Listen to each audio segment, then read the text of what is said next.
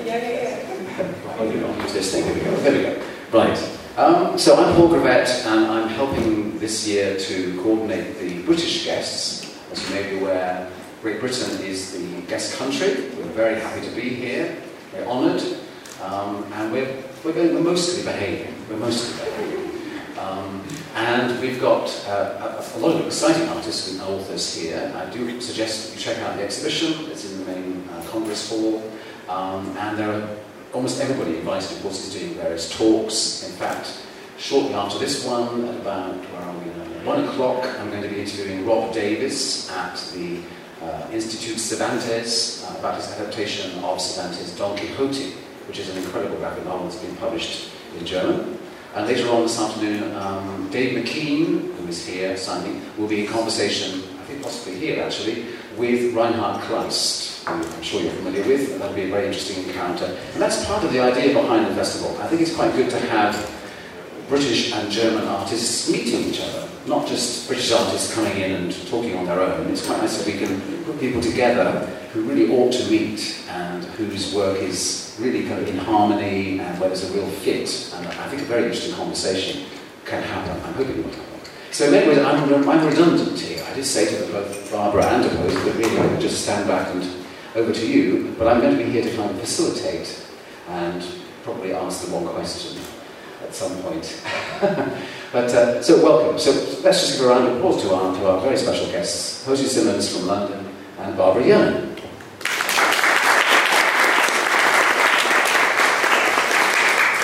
Now, you will have noticed, I don't need to point this out, of course, but I will point this out, that they are women. this is not something we should gloss over, because in my observations of comic cultures around the world, wherever they are, this is an evolutionary stage that has to happen for any comics culture to really blossom and become fully mature and original and uh, wonderful, basically.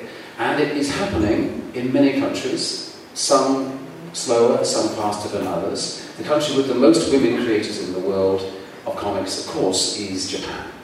They've had them at least since the 70s, and there, comics for all ages of women by all ages of women are very established. Um, over here, it, it's also happening, it's developing clearly, there's that, but it's still something that needs to develop more. And uh, because we know women read a lot more than men, that seems to be borne out in most countries. Um, and they should be reading comics, but of course they've not necessarily read them that much because they've been made mostly by men and deal with um, violence and war and superheroes and stuff that women obviously do like. I mean, women do read those comics. But they also, women can bring a, a lot of other things that perhaps men haven't got around to talking about. Uh, slice of life, humanity, heart and soul, um, and, and, just basically a different sensibility which has been for many years rather missing. Certainly over the longer history of comics, it's been underrepresented. So I'm thrilled that this is happening, I'm hoping that you know, maybe next year or two years' time, whenever that the festivals in the future here in Germany will have more women taking part.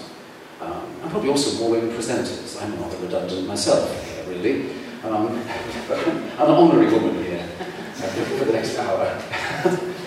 so we're going to start, we've got a, an initial image, a very appropriate one, not drawn here uh, this morning by Posy at the Comic Salon, the Comic Festival, but it could have been.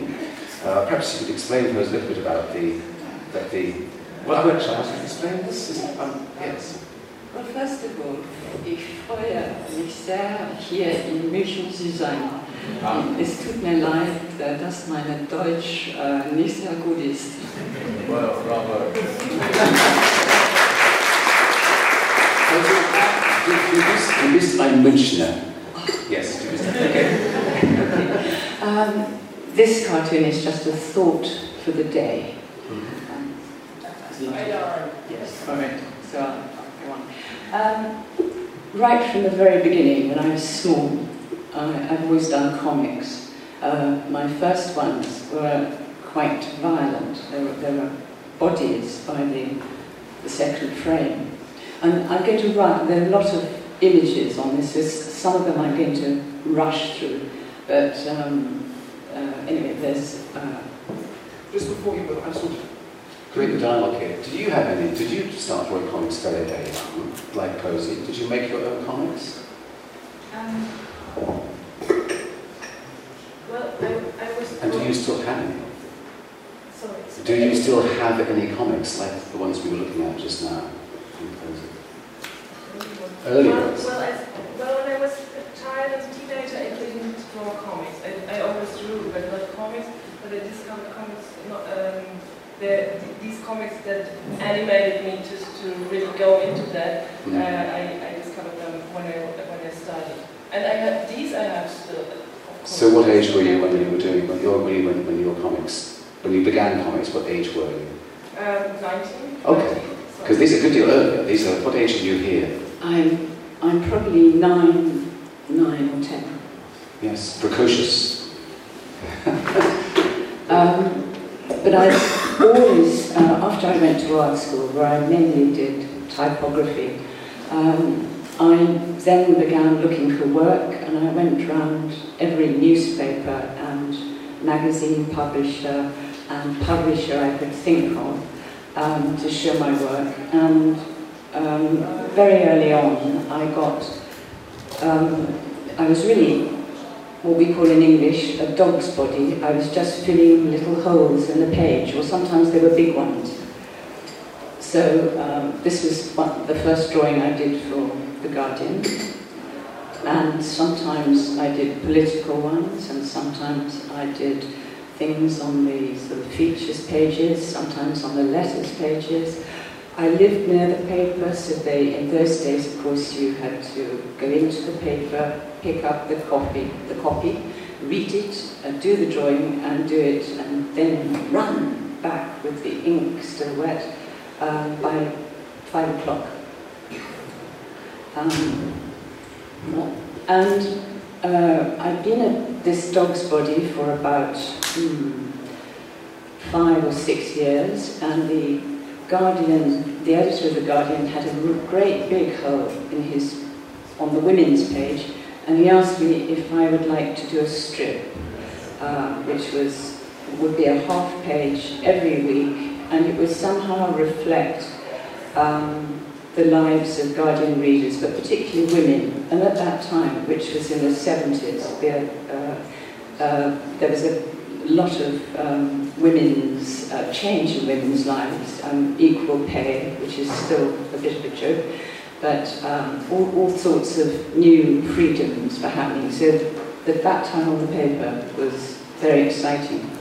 Can I just ask you, because if I remember rightly, the, the comic that you were replacing, am I right, was Yes. Varoomshka? Yes, that's right. Now, you may not remember, was the, the, Varoomshka was a, was a bit like, um, well, it was a very kind of, it was like, it was a very, it wasn't a really appropriate comic for the women's page, really, was it? Absolutely, it was about politics. But it was, had an awful lot of cleavage. Well, we had, yes, of course, we, we took issue with that. Yes, yes. We took issue. Um, But it was quite a pop art kind of comic Yes, strip, wasn't it, yes. really, in the 60s, and that came to an end. that came to an end. Yeah. Yes, he went to America, leaving the big hole. Yeah. Which, first of all, this is one of the very early ones, which is about cricket. Um, and uh, anyway, I, I didn't know who any of the characters were because it began very quickly, and I'd invented a lot of characters because I thought there was safety in numbers. But I got the husband in bed with the wrong wife. Um, and so every week there was something like this. This, this dealt with the fact that you can blame always everything on, on your mother, so that you can have the most vile murderer, but if you knew that his mother was cold, know, it's her fault.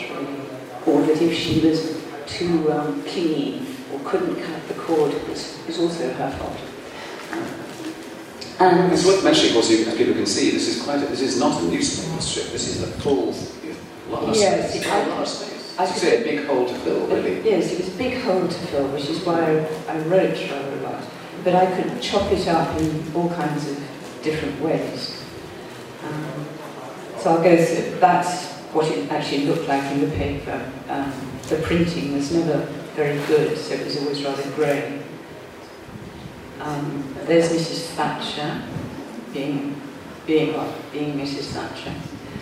Um, and, and so on. I mean, I could, the Guardian let me be very free. I could choose to do exactly what I like. The only thing, any time I was ever censored was really for using bad language. Um, but now in the paper, I mean, anything goes, even the very short Anglo-Saxon words. um, so the Guardian's women, women's page has uh, now been going over 50 years, but it was a, it's a sort of institution, and on uh, people used to be very frightened of Guardian, Guardian women, thinking that they set fire to men's trousers and things like that. We, we didn't. Not, not very often. Um, sometimes I did uh, the odd political thing. Um, I was sent to cover uh, an election, so that would be in the paper. It had to be done very, very fast.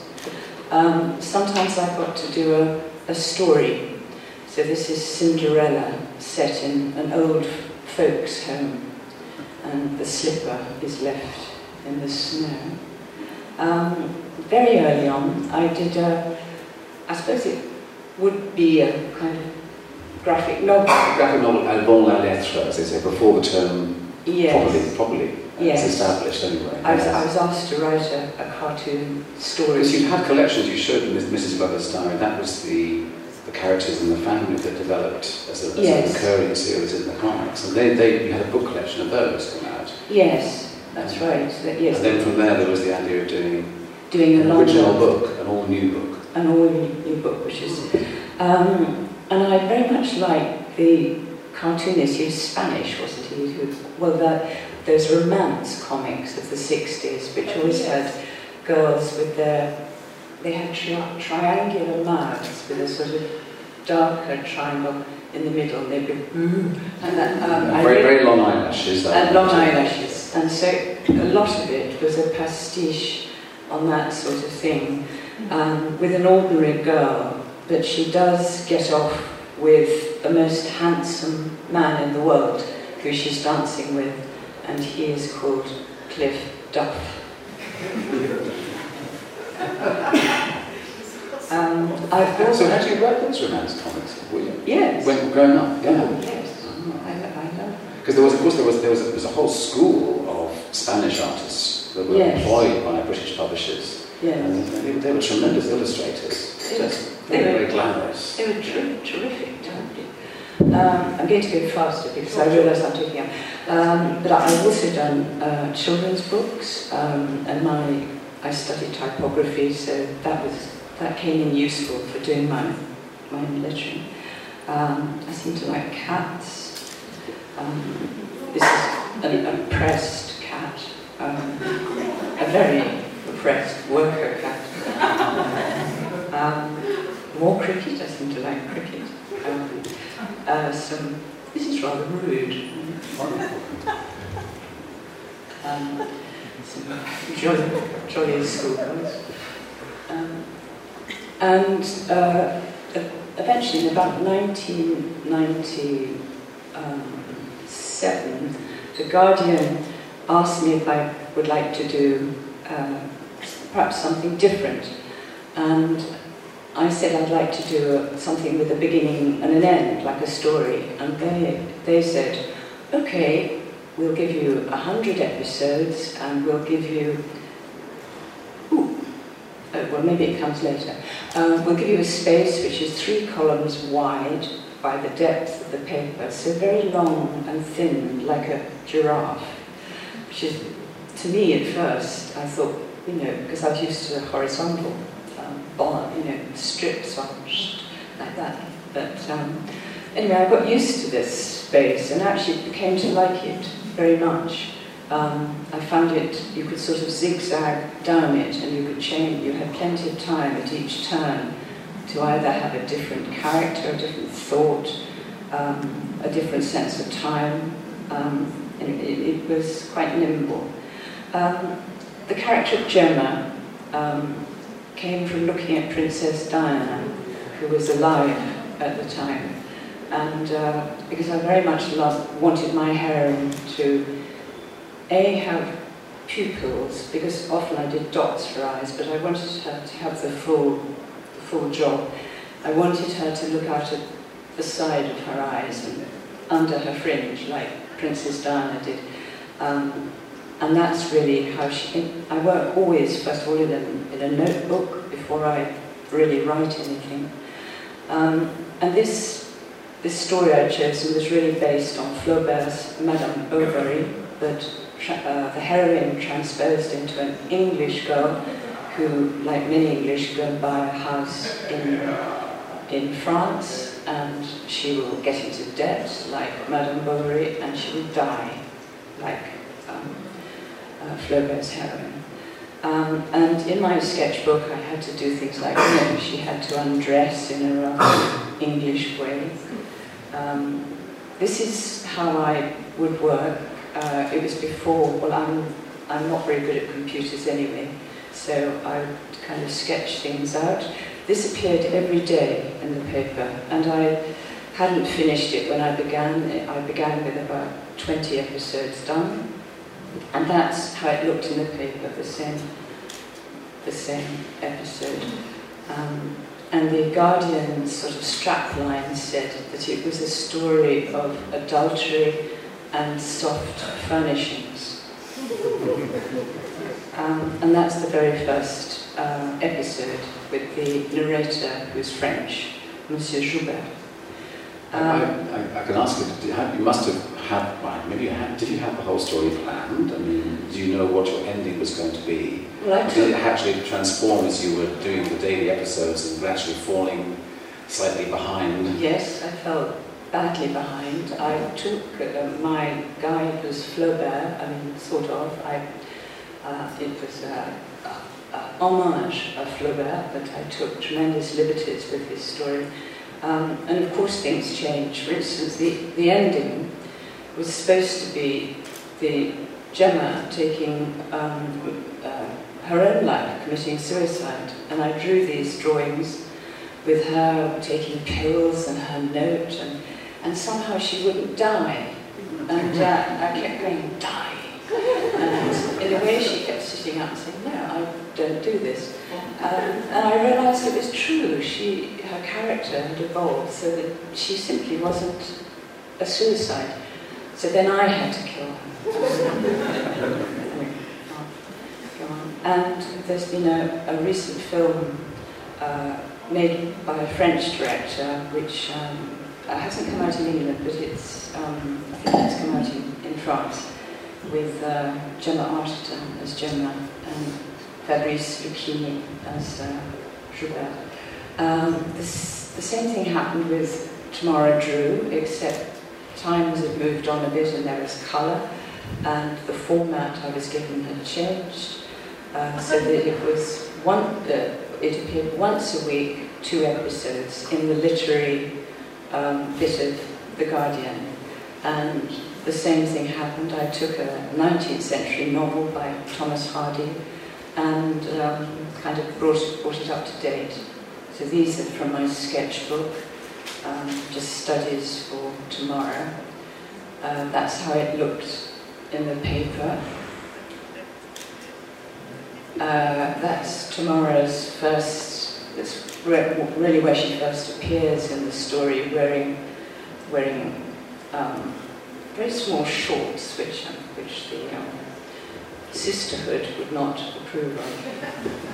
Can I ask Posy the, the name Tamara Drewe? I mean, I mean, I ought to know this, but is, is there a reference in the name? In the same way there is with Gemma Bovary? Yes. Um, the uh, Drew is the past uh, tense of draw, so in a way she's a kind of catalyst. She draws people she, towards. And, and the Tamara? Tomorrow there was going to be a bit, but I didn't have room about Tamar in the Bible, which is a terrible story, but it didn't happen, so Tamara. Um, uh, this is uh, from the film by uh, Stephen Frears with the same actress um, as in the Gemma Bovary. This could get confusing if Gemma Arterton goes on playing all of your heroines in films, I suspect. She won't want to be in the next one, I think. Oh. And this is just from my sketchbook. I'm going to go quickly here. This is this is the American uh, Glenn who I saw in a in a in a real lecture. I liked him very much, so he, he became Glenn. Got sort of American hair. Um, these are the teenagers, Jodie and Casey, who I went around um, various places in the in, in, southern England. There's a very beautiful bit called Dorset, which is where the book is set. Um, and there they are. They, they, they spend all their time in a bus shelter, uh, reading terrible magazines. Were you lurking in the bus shelter with them to overhear their conversation? How do you no, I pick, never, pick these things up? I never, I never overheard. Do you hang out with the youth? Well, I, I sort of did too, uh, but in a very unsneaky way. I mean, I would see these bus shelters, which were usually covered in. I had to clean this bus shelter up because the graffiti was so rude. Um, and for a family newspaper. Um, but I think we should explain those. These are bus shelters where you a bus will never come. Yes, these are you, all over this bit of very beautiful bit of uh, England. The bus shelters were full of teenagers, catatonic with boredom. And sometimes I would get out and I would ask them, you know, when's the bus coming? And they would reply, there is no bus. But it was really where they out. Hung out. They hated the country. They which was full of beautiful farmhouses, full of rich uh, uh, bourgeois weekenders and huge cars. And they, you know, I really felt for them. They were, they were, so that's why I wanted two characters. So I would listen to how they spoke, um, but, but not, um, on buses actually, they used to yell into their phones, so I, you know, I wasn't being creepy. Um, and so there they are in the beautiful landscape um, and hating it.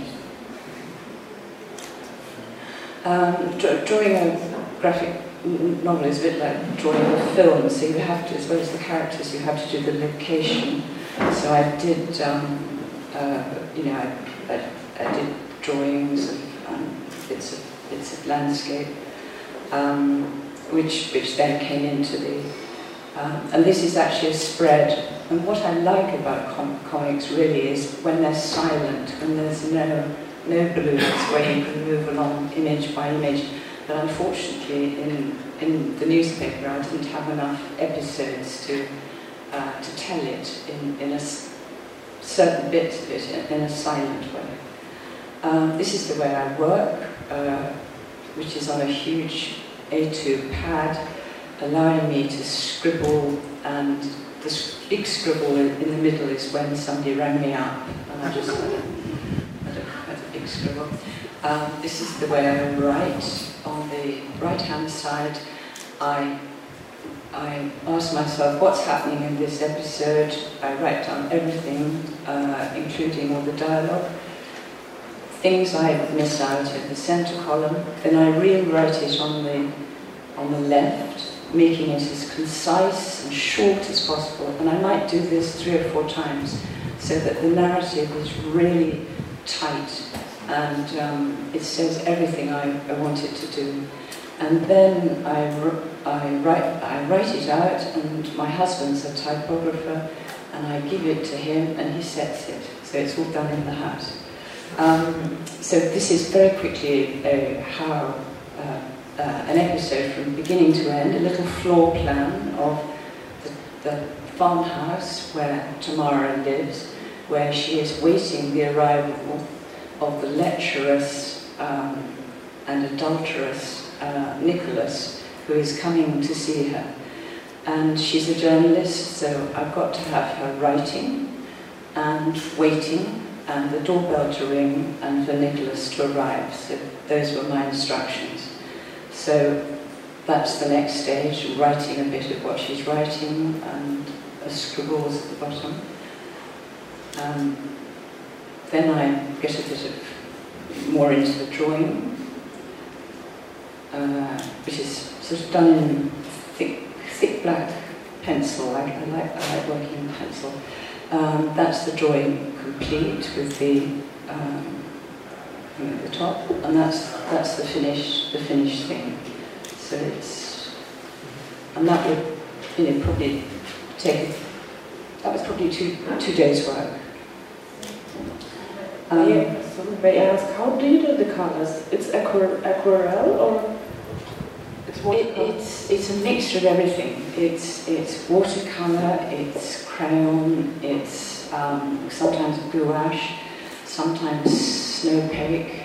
Um, because I don't, I'm, I'm so bad at computers. I'm not very good at um, what do you call it, um, photoshopping. No, I can't do that. So I, I use up a lot of Snopake and glue.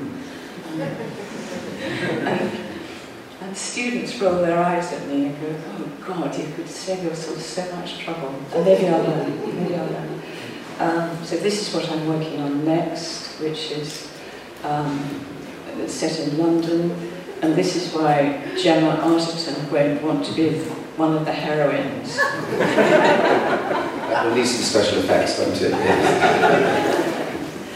and um, just my just notebooks. Uh, I draw people in the street. Um, uh, I draw. Oh, this was. I was very, got very fascinated by all the different styles of Muslim dress, and um, and sometimes I work out other other um, ideas for, for later on.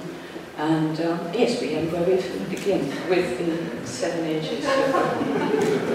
And that's I mean, in theory, where would you put Tamara and Gemma in this seven ages? I, I suppose they are there, are they, in, in, num- in age number two, really? I they'll be on You're adding more, but perhaps with the new book you'll be adding something to stage five or six or something. Yes. We need more older women appearing, in, perhaps in, in comic novels.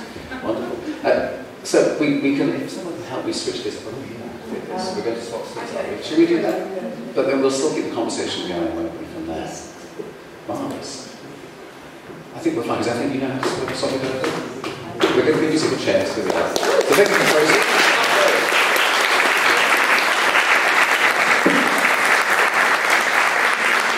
thought we ought to see that because you may, you, for most of you, I imagine, are only maybe just about discovering Posy at the moment, where, of course, in Britain we've had for, for years. In fact, um, Raymond Briggs very, um, um, um, think quite, quite realistically forecast at one point that you would be, and we think you should be, you should become Dame Simmonds. Would you accept, what is it, an OBE or something like this? What is it that turns people into dames? I don't know. Would you, but would you ever consider yourself to be the grande dame of British graphic novels? Uh, no. Would you, would you, would you, accept, would you accept such an honour of that sort? You, the Queen has to sort of point a sword at you. Yes. Saying that, you are, you are in, you were inducted into the Royal Society of Literature, weren't you, a few years Yes, ago? I, yes, I was. And I, So you have some honours. given the special handshake. Which, no, actually, I'm joking. There's no special handshake. But that was another example of recognition, I think. Yeah, yeah. That was oh, nice. It's good. So, Barbara, we, in a way, you have your career, while it's different and distinct, there are some interesting connections in the sense that that Posy, of course, has adapted Flaubert and Thomas Hardy. And in this case, the book we're looking at here, Gift, is based on a real story, a true crime novel, I believe. Did it exist already as a novel? Is that correct? Um, it's a, this is a true. This was a true crime case from the Mm, 19th century, yeah. and uh, Peer Meter, the writer, he uh, did. It was not a novel. He really did a proper scenario. Mhm. So already a script. Written for comics. Yes, yes, Yeah. yes. And what is, what is his background? He's a novelist and writer normally. He hadn't written comics before. He uh, wrote uh, plays, plays, theater plays. Ah. uh, script, and he did already, I think, two or three comics scripts in the 80s or Ah. 90s. And I guess writing for theatre is perhaps slightly closer to Yes. com- comics than writing novels. And he did also a documentary book about that case. So Right. he was very involved in that case, and Mm. um, so in his research, doing Mhm. research about that. Mhm. First of all, I, I want to say because I, this was so fantastic to see your work. I, when I found your books several years ago at Reprodukt, this was really inspiring for me. So it's so great to share this. Um, Well, as when I saw your book, Barbara, I was, uh, you know, I, this beautiful, but, but I was really blown away by it. It's, uh, bravo, it's That- wonderful. Right, that's enough gushing. oh, you're wonderful! I think I can see echoes of, of Posy's work in your work, I think. Uh, yeah. So really, yeah. So because we, when we had a, we still have a, a female comics artist um, collective. Uh, it's called Spring. yeah, we do this each year since 12, 12 years. So I now since two years I'm, I'm not taking part anymore, but um, I'm still in the organization. And uh, this was really you are one of the persons who, are, who were inspiring you because we try to um, evolve more of this female uh, comics art in Germany. This was very important for us. Mhm. And who would, who would be the equivalent within Germany? Were, was, was there a, a, a, shall I dare I say it, um, how do I put this, a senior, um, um, an artist around for a little bit longer who you looked up? because who came before you? That's what I'll put it. Who was there in Germany? Was there somebody this in was, Germany? There, there was one, yeah. This Who? was very important, Anke I don't know who that is. Oh, Anke Feuchten. Yes, oh my yes. gosh. Well, she was your tutor, wasn't Yeah, she? she, in she, she was my, my professor. And Anke Feuchtenberger, she started teaching when I was starting, studying in Hamburg. So she was quite young then, uh, 35, I think. And uh, she was doing this very experimental and art comics, and this was smashing. I mean, this was so fantastic to see a whole new world. And she um, inspired a generation of new comics artists. Not only female, of course, yeah, like Arne Bellstorf, Sascha Hommer, and also Nina Hofen, a lot of um, these new, well, now we are not any, any more new, there's another, more generations now.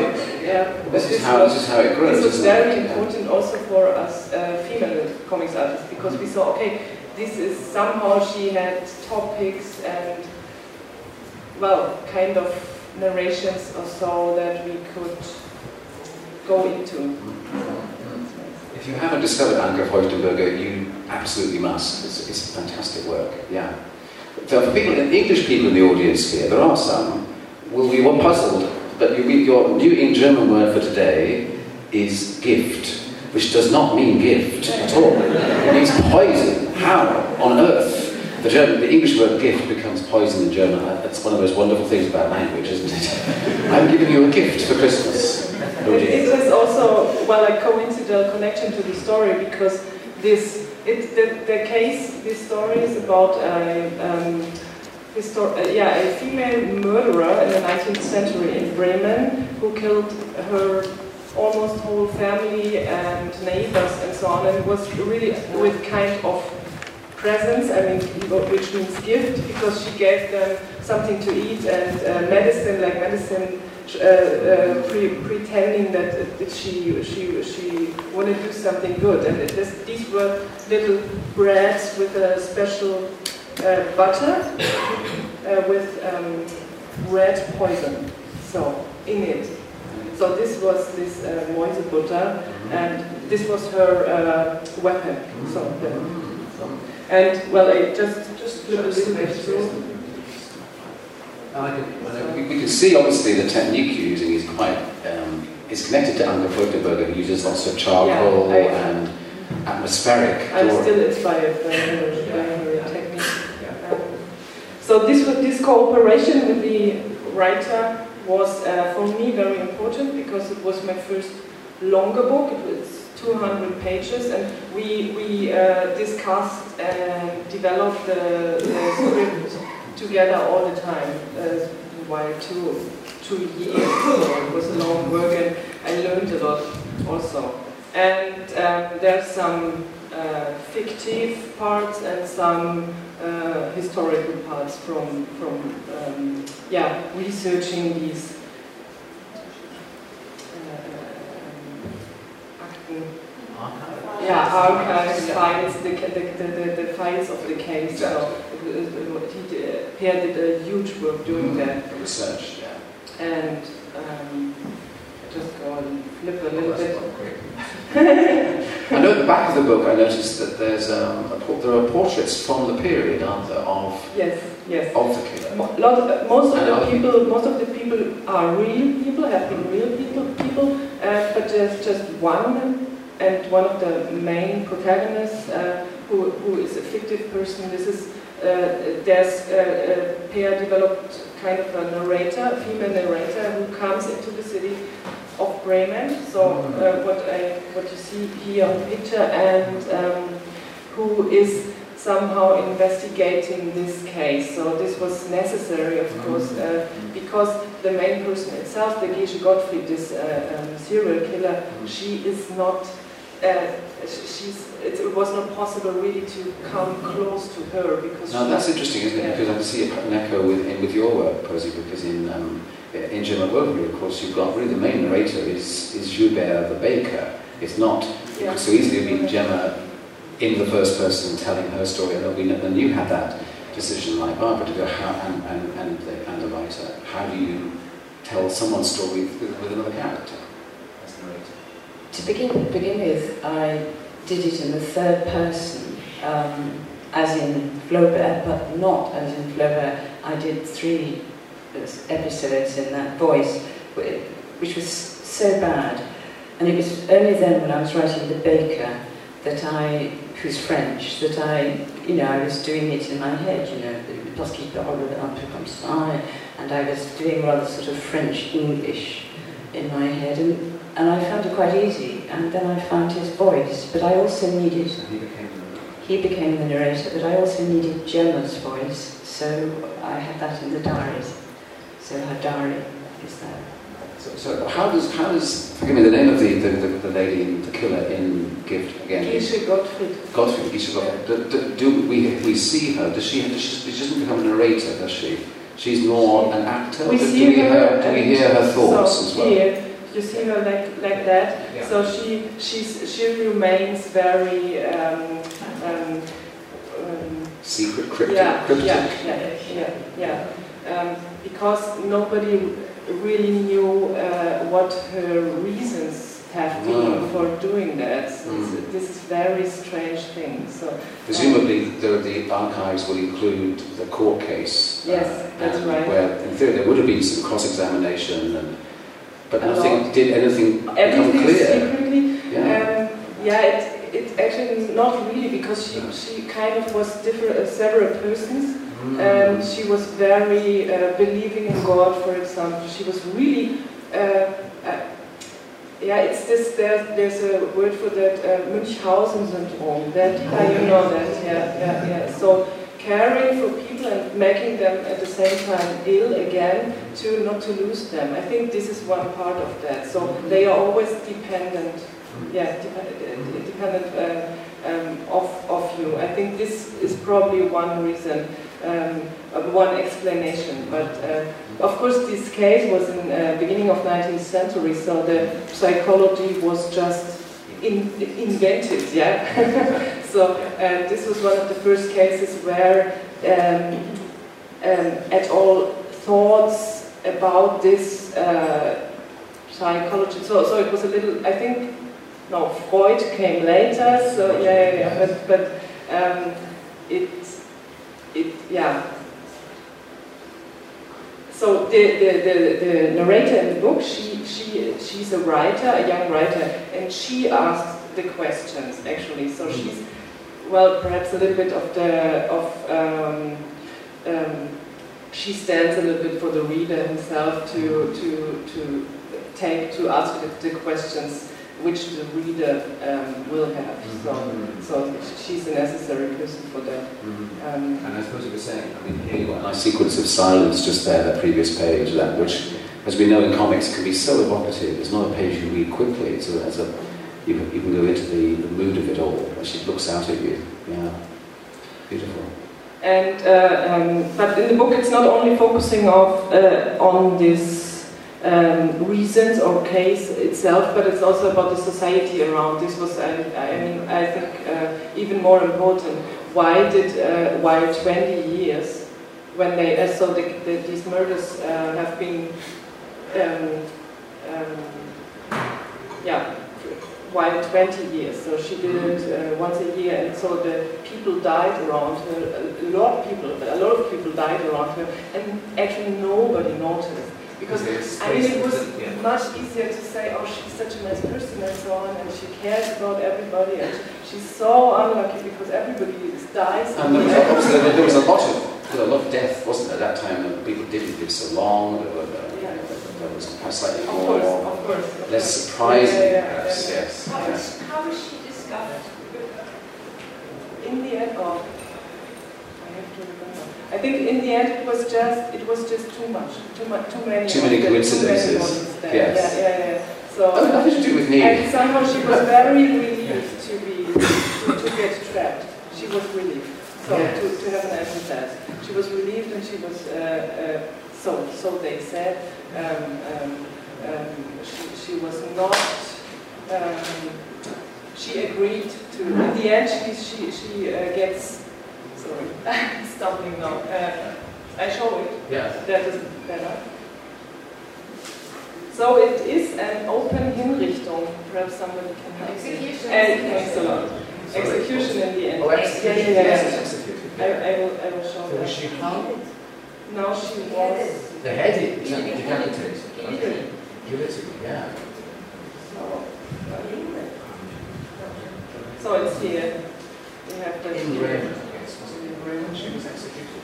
It was in Bremen at the main In the main square. uh, square, and uh, uh, 10,000 people came. It was like a yeah, Volksfest, and um, it was the big sensation. Everybody came, and so what they said is that that she was uh, relieved to go to death there, but. And also, I tried to catch these scenes, uh, which are also researched uh, by the author. Again, that, that, that, those silent panels are so evocative, aren't they? I mean, it's obviously, if it was anything but silent. There was the, the noise of the crowds. It would be an, uh, an insane uh, place. And then to have that, those Yeah. silent images just... Yeah, yeah. In the end, there was a, there was a silence. So so yeah, yeah. They, they, so it's written in some of these old newspapers. So that there's one quotation that somebody said. Well, afterwards, so it was when when she was killed. Uh, there was uh, a silence all over the place, and then people went away and said, "Well, it was just." It was a bit uncomfortable, don't you think so?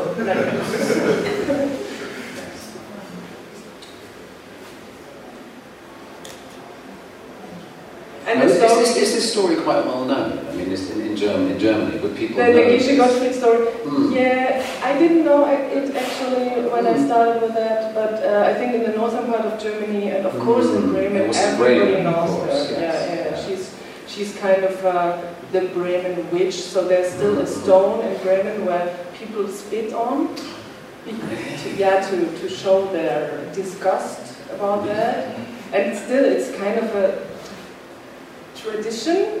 Yeah, yeah, it's very strange. And then people go go by, uh, walk by and do that.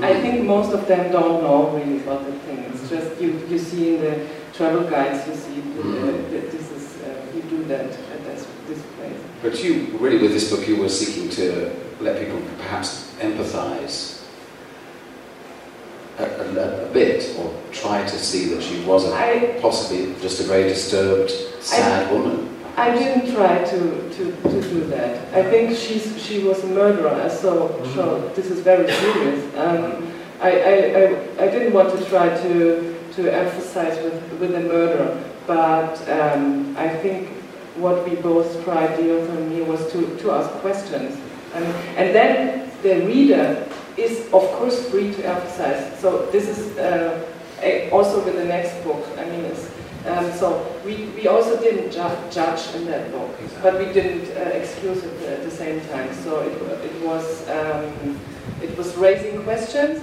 and also look uh, on the on the society around that. I mean, this is this was this historic society. It was like a mini um, um, mini drama in itself. Yeah, how do they react and they don't react, and when do they react? And afterwards, everybody said, "I always knew it," and so on. So this is um, this, is, as- this is something what interests me.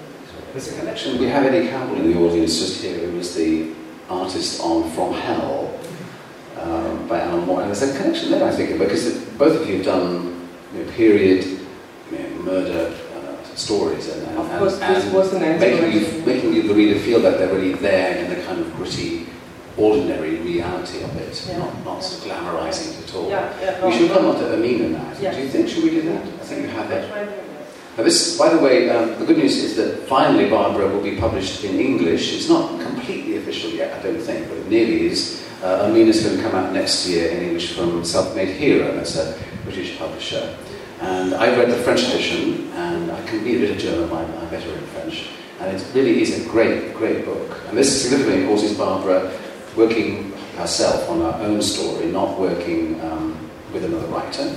So, as you said, I guess gift for you was in many ways a, a kind of training ground in taking on a long story, and then you plunged into doing something you know, very ambitious, but based um, at least partly uh, on your own, on a, your, your, on a family background, family story. Yes, your grandmother, grandmother. such things, yes.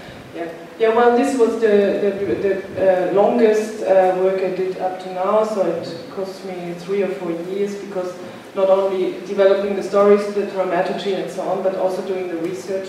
And it was an idea I was carrying for several years uh, ago already.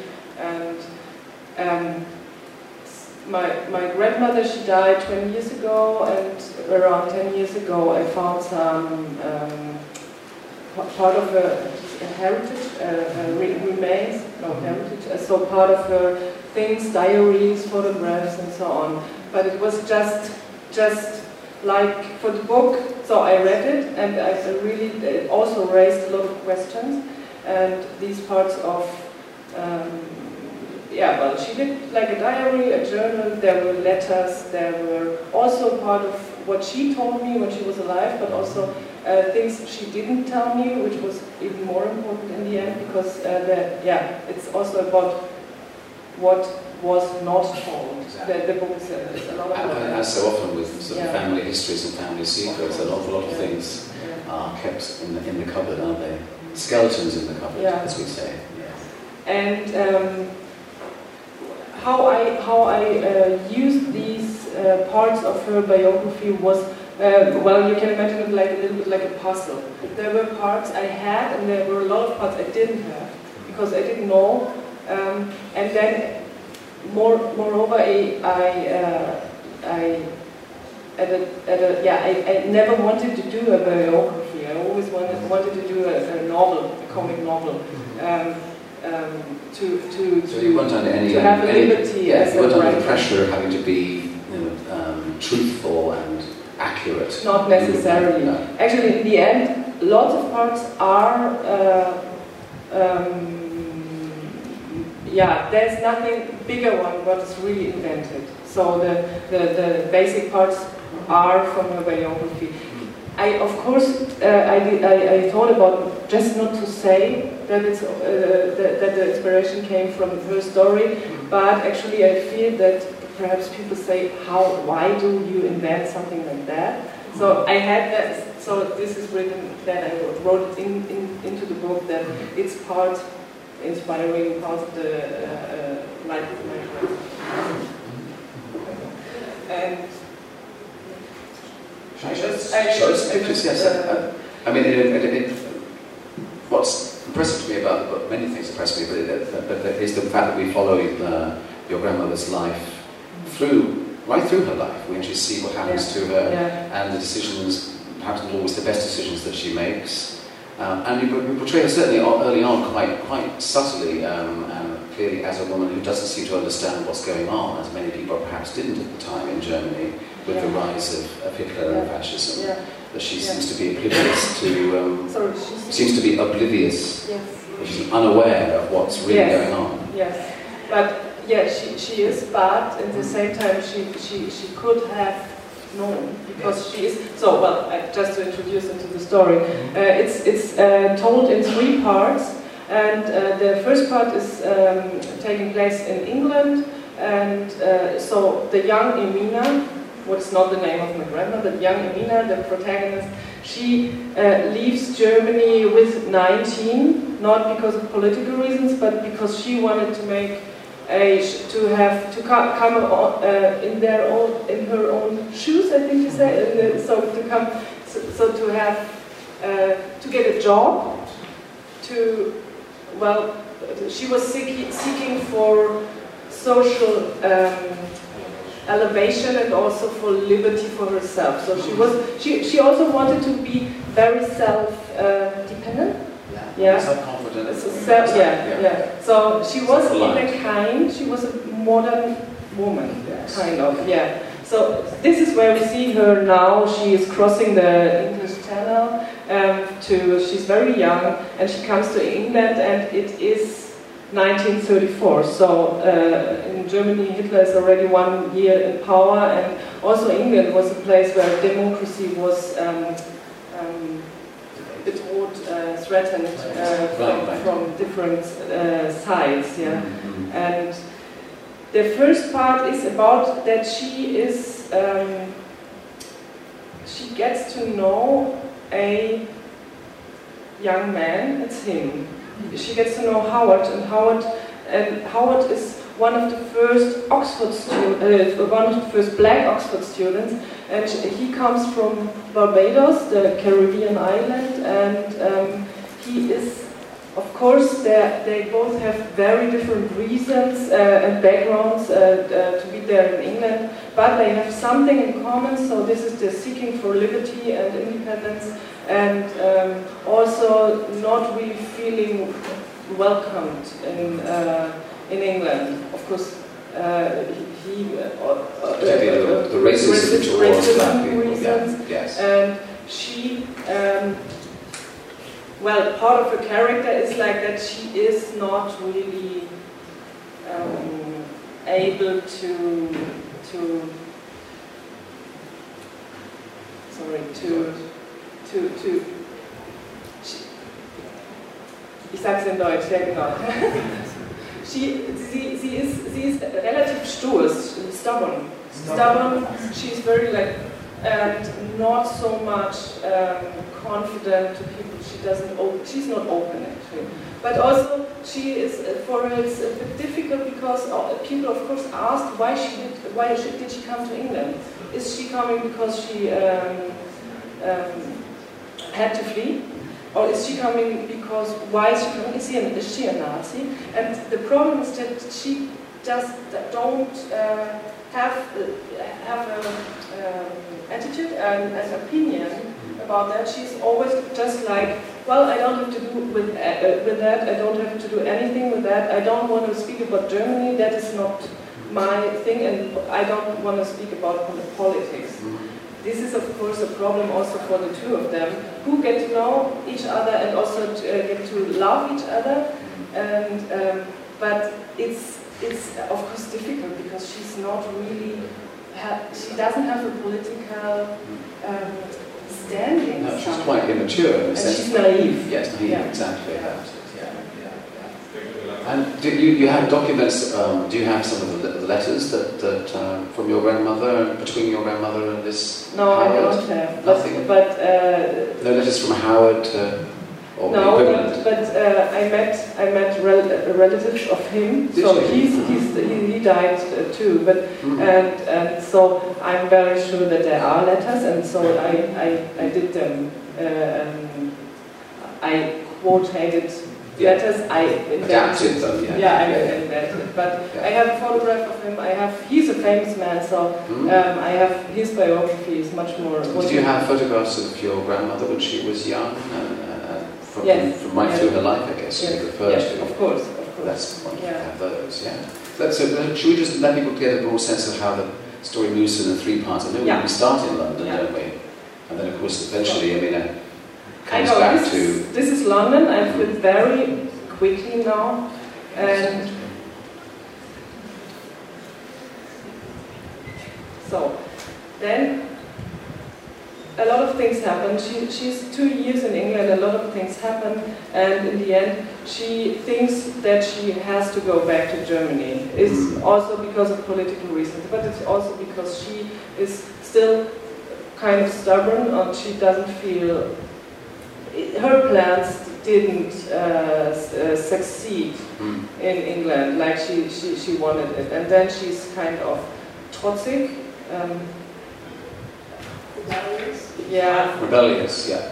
some yeah kind of that and says okay if, if you don't want me I go back to Germany Mhm. just I, I want to do some money and Mhm. um, um, then I can I can return Right. she wants to return but she will she won't Mm. she won't she's it's 1937 she's in, uh, in uh, she's there in Germany and uh, uh, Howard doesn't send any letters anymore Mm. and she starts working there it's in the Kriegsministerium the war ministry Mhm. and so she steps step by step. She she steps into um, national socialism uh, Exactly. society, and this is very. Um, It shows really perhaps the way that, that, that you can suddenly sort of become, accept this system and become Yes. part of it without Yes. maybe thinking it through, without... no, without maybe uh, thinking it through, but Mm. um, um, she thinks for herself. So she wants to have some social. Uh, She wants, she's always wanted to improve Yeah, herself. yeah, and uh, she, she, she, since she understands that she can't have a career herself, she Mm. marries a uh, architect, Nazi architect, who promises her to have a, to, to have a career and to um, to, to well get uh, uh, climb the social ladder. Exactly. And so the, this main part, it's, uh, all, everything's taking place in Berlin. This is, uh, I focused on uh, two things. It's about looking away. So this is what, what she does. Mm. Um, Ignoring Not thinking it through, but ignoring, looking away from, what, Mm. uh, from the crimes, the visible crimes uh, Mm. against Mm. Jews, uh, the, the, the, the, national socialist crime Yeah. and getting part of the system and also profiting from the system Mm. because of course her husband is he's not only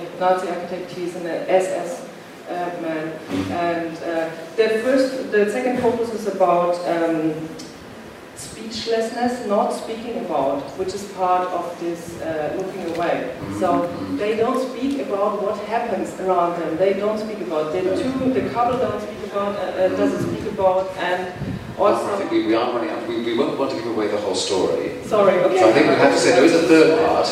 and we won't want to give too much more away. But I hope that's, if you haven't read uh, Irmina, that has piqued your interest. Uh, I can tell you it is, a, it is a, as you can see, a beautiful graphic novel and a very emotional and evocative one. Uh, and it, uh, it, is one of the best, I think, that's come out this year in Germany. Uh, I'm sorry we, we are, I think, over time, Yeah. almost on time. So you can, of course, ask these two lovely ladies questions. Go and meet them at the Reprodukt stand. I think you're doing signings and things probably today at some point. But can I please ask you to thank Posy Simmonds and Barbie Yelin?